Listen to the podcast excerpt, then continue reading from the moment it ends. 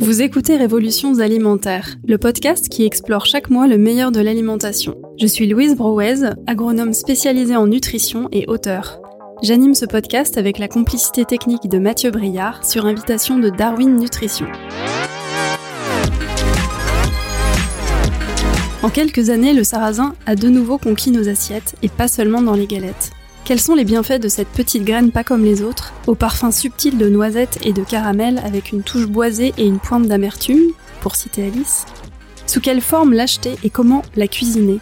C'est ce que nous allons explorer avec notre invité d'aujourd'hui. Je suis très heureuse de recevoir Alice Vasseur. Initiée jeune à la cuisine, Alice a décidé de transformer d'un coup de cuillère magique sa formation en sciences politiques au profit des sciences du goût. Ce passage en cuisine, associé à l'amour familial des bons produits et des belles tablées, a éveillé chez elle une curiosité qui ne l'a jamais quittée. Qu'y a-t-il dans notre assiette? Elle aime observer, écouter, goûter, pour ensuite raconter ses expériences, mettre en lumière les hommes et les femmes qui nous nourrissent. La cuisine d'Alice, simple et accessible, suit les saisons et s'inspire des goûts qui l'ont marquée, des chemins qu'elle a parcourus, des artisans qu'elle a rencontrés. Elle a publié Sarrasin, 10 façons de le cuisiner aux éditions de l'Épure, et elle a une voix très radiophonique. Bonjour Alice. Bonjour Louise. Est-ce que tu peux commencer par nous raconter comment tu t'es intéressée à cette graine? Et je sais que tu parles peut-être plutôt d'une plante avant de parler d'une graine. Alors c'est un petit peu l'histoire de l'œuf et la poule. Est-ce qu'il faut commencer par parler de la plante ou de la graine? Je te laisse nous dire. et est-ce que tu as euh, peut-être un, un souvenir particulier à nous partager autour du sarrasin Tout à fait. Alors effectivement, euh, le sarrasin, c'est avant tout une plante même si euh, dans l'ouvrage euh, que j'ai eu euh, le plaisir d'écrire aux éditions de l'Épure, je parle surtout de graines parce que c'est comme ça que je la travaille beaucoup en cuisine. Mais le sarrasin, c'est une, c'est une plante, oui. Et je suis venue au sarrasin toute petite, finalement. C'est un, il a un goût bien particulier qui, qui a bercé mon enfance c'est un goût de, de noisette, comme, euh, comme tu le rappelais euh, en introduction, de, pain grillé. Parfois, il y a une petite touche d'amertume. Et, euh, et, et, mes souvenirs, c'est des souvenirs avec mes grands-mères. on faisait des balades à vélo dans, en, Charente. Et puis, on, on, se baladait aussi sur la côte sauvage. Et le sarrasin, c'était la récompense de la fin de la balade. Euh, c'était une, une galette bien grillée, complète, euh, c'était aussi des, petits biscuits croquants qu'on mangeait en famille. Et euh, voilà pour le sarrasin. Et je, m'y suis intéressée finalement quand j'ai commencé à, étudier et à voyager. Et j'ai retrouvé le goût très particulier du sarrasin dans d'autres endroits, dans d'autres préparations où je ne l'attendais pas. dans des boissons, dans des plats asiatiques. Et là, j'ai décidé de, de plonger dans, euh, dans l'histoire et dans la préparation de cette plante slash graine. Et est-ce que tu peux nous raconter euh, pourquoi on l'appelle euh, blé noir, cette graine? Oui, alors j'ai pas forcément la, la, la, vraie réponse. je sais qu'au fil des époques, on a parlé de blé noir, de blé brun, de, de blé des morts.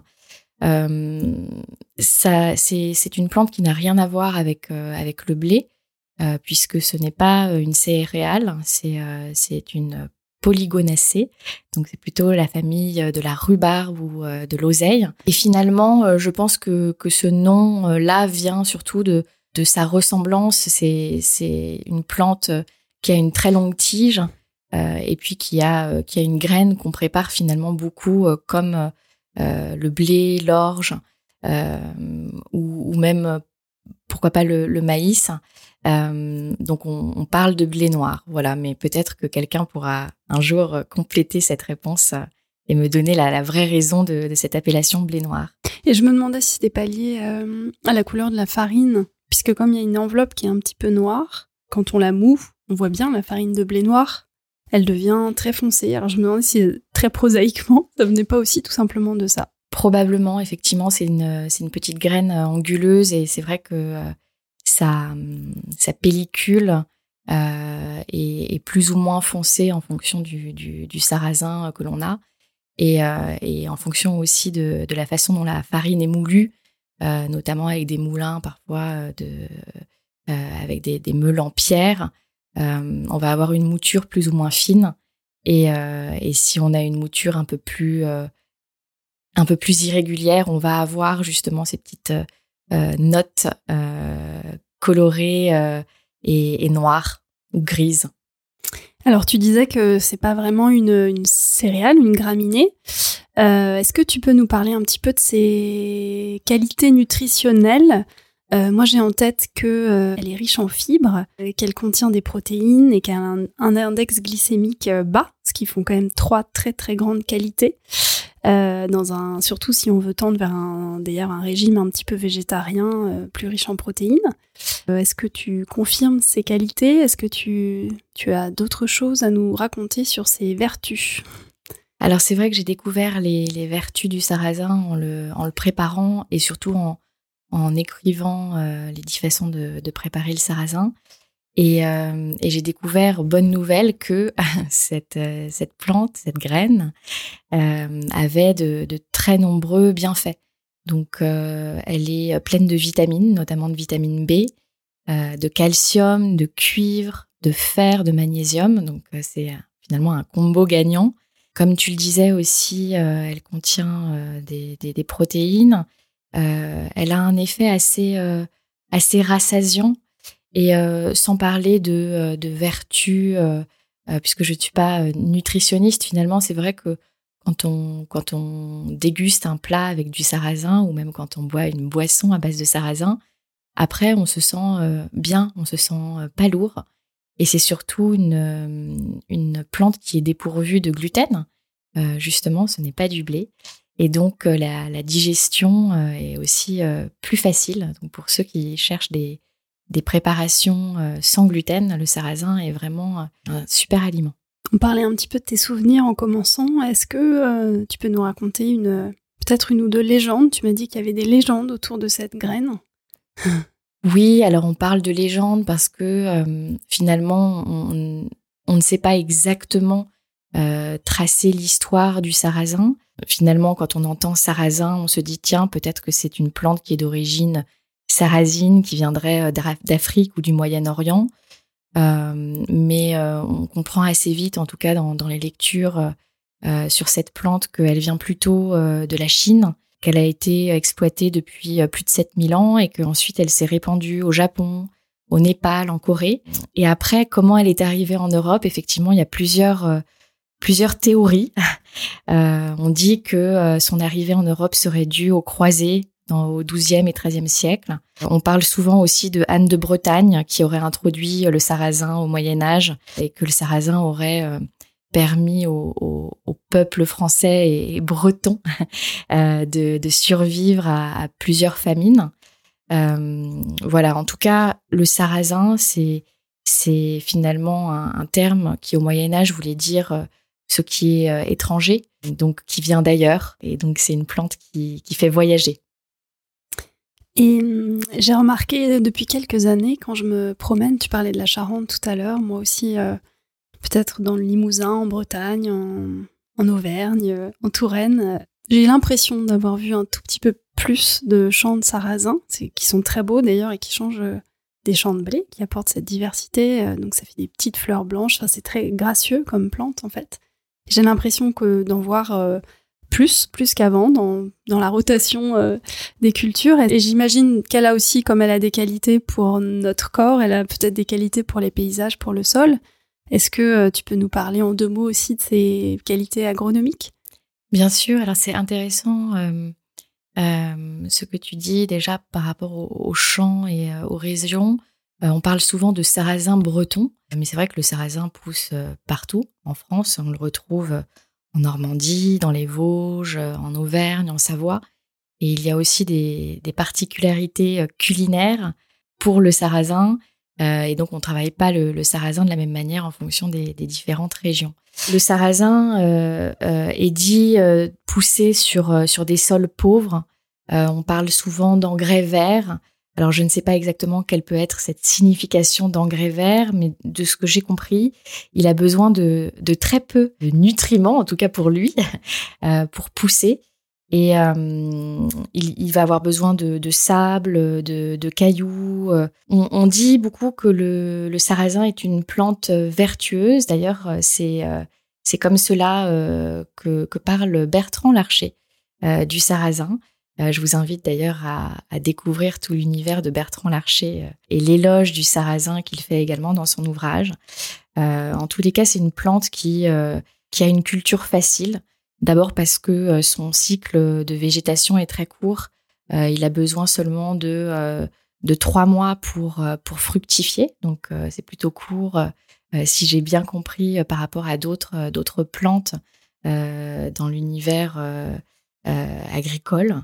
Et puis, il s'adapte à des, climats assez rudes et des sols très pauvres. Donc euh, c'est une plante euh, rustique euh, qui apprécie aussi le sable et les petits cailloux, qui n'a pas besoin de, de sol fertilisé et qui va surtout pouvoir s'insérer entre deux cultures.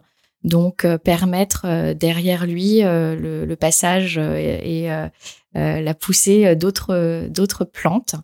Voilà, donc pas, pas de besoin de, sol trop riche et euh, une, plante vertueuse et très adaptable. Et comme tu le disais, vu que c'est pas la même famille que le blé, que c'est pas une céréale, j'imagine que ça provoque aussi une rupture dans cette rotation des cultures et que c'est aussi bien pour euh, par rapport à, l'usage des pesticides, on utilise moins parce que c'est pas la même famille de plantes, donc euh, il y a une forme de dispersion par rapport aux prédateurs. Voilà, ce sont des souvenirs de, de mon école d'agronomie. tu as parlé plusieurs fois des formes sous laquelle on, peut la trouver, cette graine. Euh, on a parlé de la farine, on a parlé de la graine en tant que telle. Il y a aussi la graine grillée qu'on appelle cacha, si je ne me trompe pas. Euh, on peut l'acheter directement sous forme de galette. Euh, Peut-être qu'il faut nous éclairer un petit peu sous ces différentes formes, comment comment on peut les trouver, comment on peut les cuisiner peut-être simplement aussi, euh, comment cuire euh, tout simplement des, des, grains, des graines de sarrasin. Et euh, moi, je me souviens en tout cas d'avoir bu il y a quelques années une incroyable infusion de sarrasin grillé japonaise. Tu as parlé du Japon aussi, donc où est-ce qu'on peut trouver ça aussi? Je me demande parce que j'aimerais beaucoup en, en racheter. Alors ça fait beaucoup de questions et je vais essayer de, répondre à toutes. Euh, c'est vrai que le sarrasin peut se trouver euh, sous différentes formes euh, pour pouvoir l'utiliser en cuisine. D'abord sous forme de graines qui va être décortiquée puisque son enveloppe est très dure et on ne pourrait pas la déguster sans que, sans que son, son enveloppe ait été enlevée. La graine peut être, on va dire, nature ou torréfiée. Et effectivement, lorsqu'elle est torréfiée ou grillée, euh, on trouve le terme de cacha, qui vient, je crois, des pays de l'Est. Ces graines, elles peuvent être aussi germées. On peut s'amuser à les faire germer à la maison, euh, comme on peut le faire avec d'autres euh, d'autres petites graines. Et puis on la retrouve en farine. C'est vrai qu'on parle souvent de farine de sarrasin. Et d'ailleurs, autour de moi, la farine de sarrasin est peut-être plus connue que la graine en elle-même. Et la farine, elle peut être euh, moulue, comme je disais tout à l'heure, euh, plus ou moins grossièrement. Ce qui est intéressant, c'est de trouver des farines qui sont plutôt euh, moulues à la pierre et qui, gardent aussi un petit peu de grossièreté, si on peut dire, mais dans tout ce que ça peut avoir de bon et de poétique, pour retrouver vraiment ce, goût de, sarrasin et de grillé. Et puis parfois aussi, on le trouve sous forme de flocons. Euh, qu'on peut utiliser justement dans des granolas ou des céréales.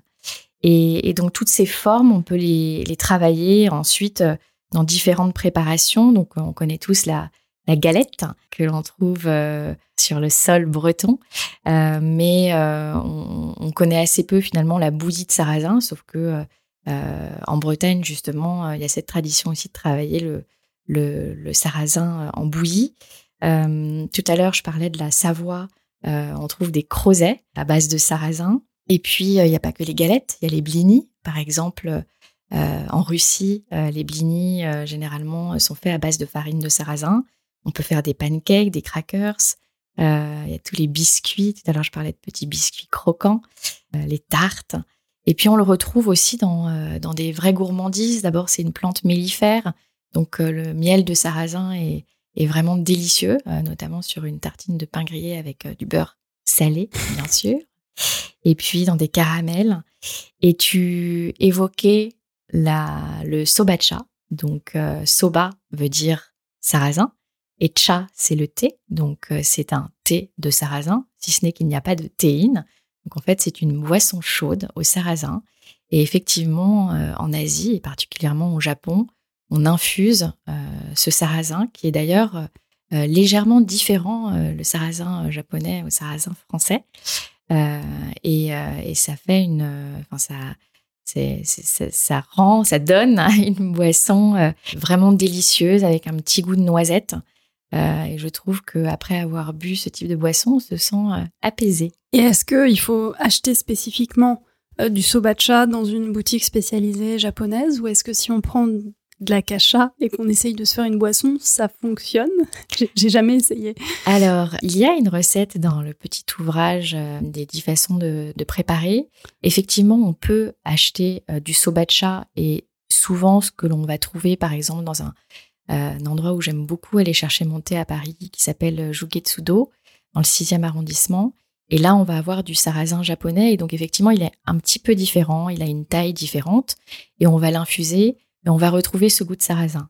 À la maison, pour euh, le préparer moi-même, généralement, je prends une graine euh, euh, nature et je vais la torréfier moi-même. Parce que le, cacha que l'on peut trouver dans les commerces, il a été grillé souvent plusieurs semaines ou plusieurs mois avant et il, va perdre ce petit goût de grillé. Et donc, je vais le torréfier moi-même au four ou à la poêle. Et puis, je vais le concasser un petit peu et je vais l'infuser dans l'eau et on retrouve mmh. aussi euh, ce goût, euh, ce goût délicieux dans la tasse.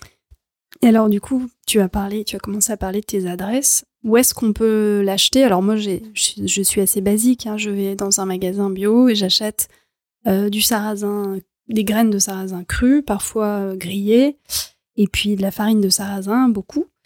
Mais voilà, strictement au magasin bio. Est-ce que tu, tu as parlé de ce magasin de thé dans le 6e arrondissement? Est-ce que tu as d'autres adresses ou d'autres conseils ou même peut-être des sites internet euh, pour euh, nos auditeurs?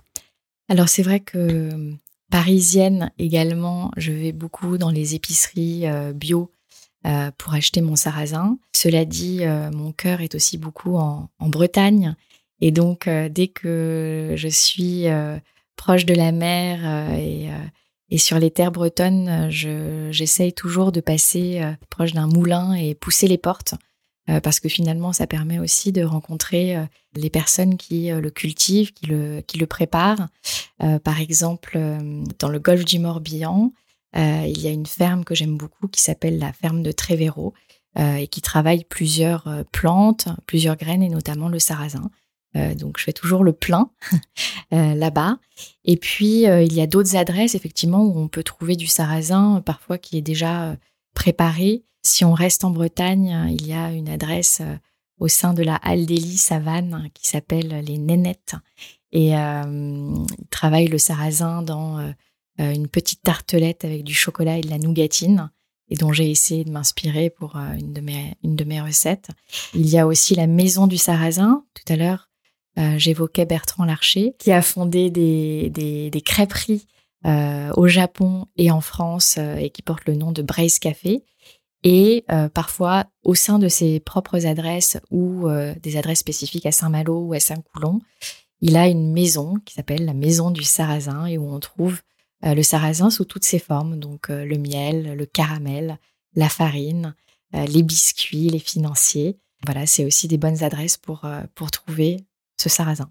Alors, tu n'as pas cessé depuis 20 minutes de nous mettre vraiment l'eau à la bouche. On va terminer comme à chaque fois dans ce podcast par euh, une ou deux recettes. Est-ce que tu pourrais nous partager voilà tes recettes peut-être fétiches, coup de cœur, des recettes qui sont dans ton livre ou, pas d'ailleurs, mais voilà qui, te tiennent à cœur? Alors comme l'automne arrive et qu'on a besoin de un peu de croustillant, euh, j'aime beaucoup euh, faire préparer du granola avec du sarrasin. Et euh, dans l'ouvrage, euh, on peut retrouver une, recette de sarrasin qui mêle euh, des noix de cajou, des zestes d'agrumes, un peu de compote, du miel et des flocons d'avoine. Et donc, ça permet de commencer la journée avec quelque chose de, de, croustillant, pas trop sucré et de bien réconfortant. Et puis, bon, on ne change pas une bretonne de cœur. J'adore le beurre et le beurre salé. Et euh, par exemple, pour agrémenter euh, les apéros, c'est sympa d'avoir des, des, beurres un peu aromatisés. Donc on voit souvent des beurres avec du poivre, avec des herbes et pourquoi pas le beurre au sarrasin. Et donc avec quelques graines de sarrasin torréfiées qu'on va venir concasser et mêler à euh, du beurre de, de baratte. On va avoir un beurre parfumé au sarrasin avec un petit goût de noisette. Et vous m'en direz des nouvelles. Et euh, d'ailleurs, je me demande avec quelle boisson on, peut accompagner ça Parce que tout à l'heure, on a parlé de cette boisson japonaise. Tu as parlé des boissons à un moment ou deux aussi euh, avant. Est-ce qu'il existe d'autres boissons à base de sarrasin? Je me demande s'il n'existe pas des boissons fermentées en particulier. Tout à fait. Alors, on, trouve du cidre au sarrasin. D'accord. On trouve aussi des bières au sarrasin. Moi, je connais surtout euh, quelques, quelques bières et quelques cidres que qu'on trouve en Bretagne, puisque je suis souvent dans cette région. Euh, mais j'imagine que euh, toute la France réserve des, belles surprises sur ces boissons fermentées. effectivement, ça permet d'avoir une, une association boisson et mets qui peut être très intéressante. Et je, avant de terminer, je partagerai moi aussi une ou deux recettes euh, que je fais très souvent à base de sarrasin. Effectivement, peut-être aussi avec un angle euh, pour les enfants. Euh, bon, tu l'as évoqué plusieurs fois, la, la galette, évidemment. C'est quelque chose qui marche très bien, je trouve, aussi avec les enfants. Et ça fait partie des rares produits transformés qu'on trouve en grande surface et qui sont, enfin, moi je vérifie souvent, c'est 100% eau, un peu de sel et farine de blé noir. Donc ça permet quand même d'acheter quelque chose de très facile, euh, donc de casser un œuf dedans et d'avoir un repas un peu pressant avec un, petit bout de salade. Euh, moi, je fais très souvent un cake euh, assez nourrissant à base de farine de sarrasin, farine de pois chiche pour mettre un petit peu moins d'œufs, poudre de noisette, graines de pavot et huile essentielle d'orange. avec voilà, ça, on, sent vraiment le goût du sarrasin qui se marie à la noisette aussi, comme tu l'as dit. Et il y a une autre recette que j'adore, qui est assez originale, qui est euh, euh, un pain 100% sarrasin. Donc, euh, je, fais tremper le sarrasin quelques heures. Ensuite, je le, je le mixe au blender avec de l'eau. Ça fait une purée assez compacte. et je la laisse fermenter, je la laisse pourrir hein, littéralement pendant, enfin ça dépend de la température, mais 12 à 24 heures. Et après, on la cuit au four. En fait, euh, s'il n'y a pas besoin de levain, de levure, ça fermente. L'aspect euh, mucilagineux du, du sarrasin, finalement, euh, fait que bah, les bulles sont gardées, remplace un peu le, gluten. Et voilà, ça fait un pain particulier, assez humide, au goût très prononcé, mais facile, quand même assez facile à faire. Et puis 100% sans gluten. Et ça a l'air délicieux. J'espère que tu partageras tes recettes avec moi. avec grand plaisir. Merci beaucoup, Alice, d'avoir partagé tes secret de sarrasin avec nous. Merci Louise.